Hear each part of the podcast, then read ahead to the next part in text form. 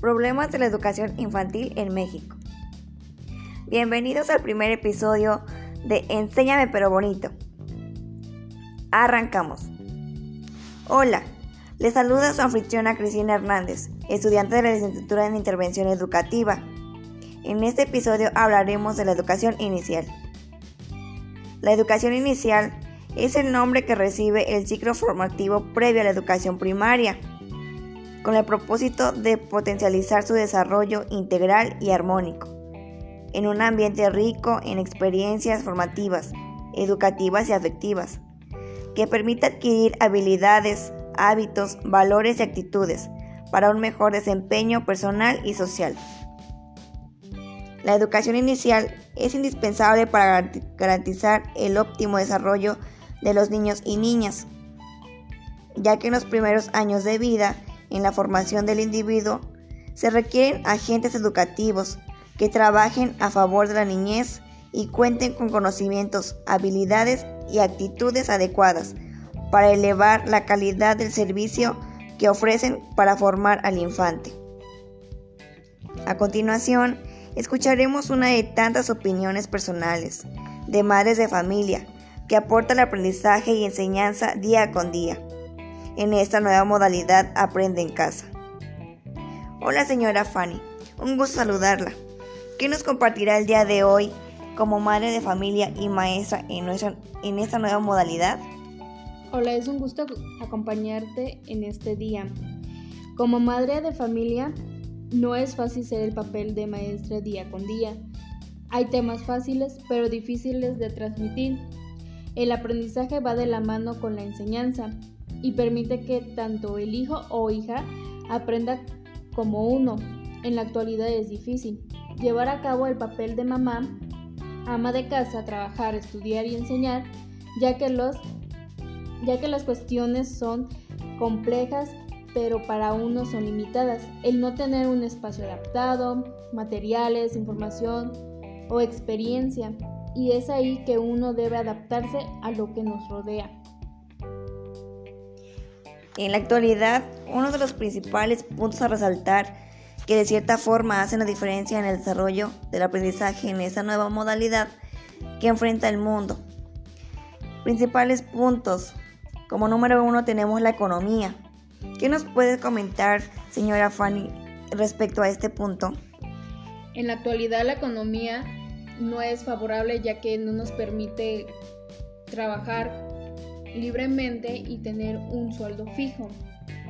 En la actualidad, tener recursos para el mismo material de los hijos es limitado, ya que no tener una paga fija o un empleo fijo o establecido limita el poder ir a comprar materiales y enseñarles con mejores cosas para que tengan un mejor desarrollo en su enseñanza y aprendizaje.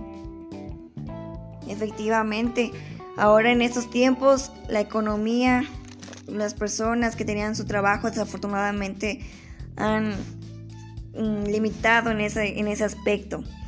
Eh, como punto 2, el escaso recurso del gobierno. ¿Usted cuenta con algún programa de ayuda de gobierno? No, en la actualidad mm, es muy limitado tener un apoyo por parte del gobierno, ya que, entre comillas, solamente lo reciben las personas con escasos recursos, pero con esta nueva modalidad de enseñar en casa, no todos tenemos este, la posibilidad económica, ni un trabajo, ni un programa, entonces la ayuda del gobierno no llega a todas estas puertas de todos los hogares. Efectivamente, de acuerdo con su punto de vista. Como punto 3, eh, mencionan también la poca capacidad de enseñanza por parte de los padres de familia. ¿Usted qué, hasta qué nivel de educación cuenta? En la actualidad, el nivel en el que estoy alcanzando es licenciatura. En mi caso, soy afortunada de tener esa capacidad o hasta esa este, manera de enseñar a mis hijos o hijas y tener la facilidad de temas que puedo enseñarles, explicarles y demás, pero hay personas o padres de familia que son analfabetas, entonces es ahí en donde entra en conflicto esta nueva modalidad porque Padres analfabetas no pueden ayudar a sus hijos a aprender porque ¿qué les van a enseñar si no tienen con qué enseñarles? De acuerdo, incluso a veces no aprendieron a sumar, a leer, a escribir, pero de una manera muy diferente a la de, en esos tiempos. También mencionamos que no están capacitados para enseñar a los infantes. Sabemos que son sus padres, pero no tienen la misma capacidad a un docente. ¿Qué nos puede compartir? Eh, en esta nueva modalidad no había anteriormente capacitaciones para los padres. No había como que esos cursos o más que nada como cursos interactivos en los que se tenían que meter los papás y aprender a cómo enseñarles el apoyo y demás. Simplemente se les apoyaba con tareas en las tardes, pero enseñarles no todos estamos capacitados ni psicológicamente ni pedagógicamente para ayudarlos ni darles esos conocimientos porque no hemos estudiado a tal grado la mayoría para poder transmitir esa información de conocimiento. Concuerdo con sus puntos de vista. Es así que esta nueva normalidad pues nos ha llevado, orillado a poder desarrollar otras habilidades que pues no teníamos pensado.